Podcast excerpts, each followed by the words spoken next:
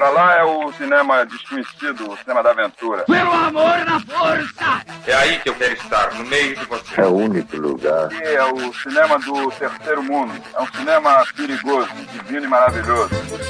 Vamos falar de cinema brasileiro! Vamos falar de cinema brasileiro? Meu nome é Igor Simon e vou falar sobre Santiago, um documentário de 2007 com direção de João Moreira Salles. Ganhador de diversos prêmios desde seu lançamento, o trabalho já faturou o prêmio de melhor documentário no Festival de Cinema Latino-Americano de Lima e a mesma categoria no Festival de Miami. O documentário começou a ser filmado em 1992 e não foi finalizado, até ser retomado em 2005 e lançado dois anos depois, com algumas mudanças de abordagem. A ideia inicial do projeto era contar, pela ótica do autor, as lembranças de sua infância convivendo com o mordomo de sua casa, Santiago, que trabalhou para a família do diretor durante 30 anos. Porém, ao longo do processo de execução, Moreira Salles começa a se incomodar com o domínio da perspectiva e recorte que todo autor possui sobre sua obra. E a partir desse momento, o projeto ganha um novo sentido: contestar o monopólio da narrativa e demonstrar que a realidade não pode ser capturada como um todo, de modo que toda e qualquer versão de um fato é apenas uma representação, uma dentre várias possibilidades de interpretações de uma história. Saí da casa da Gávea no início da minha juventude.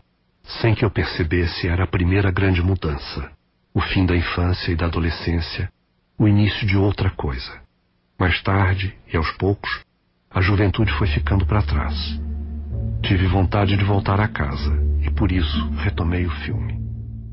Moreira Salles percebe que o documentário poderia ser muito mais do que um simples recorte da realidade acerca da história de vida de um terceiro, mas poderia também ser uma obra para contribuir para uma reflexão sobre como se dão as relações de poder em um trabalho dessa natureza.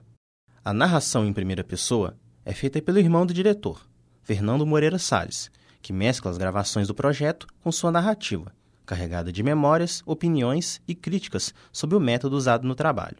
Em sua versão final, por meio de mudanças, Salles tenta levar o espectador não somente a emergir na sua perspectiva sobre quem é Santiago e como era sua vida, mas principalmente a pensar sobre os artifícios do cinema, mostrando que, no fundo, toda apresentação de uma realidade é, acima de tudo, uma ficção.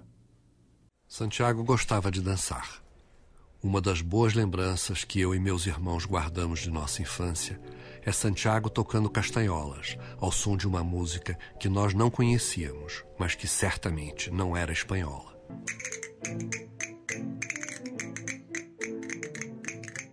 Texto e produção: Ademan Figueiredo e Igor Simon.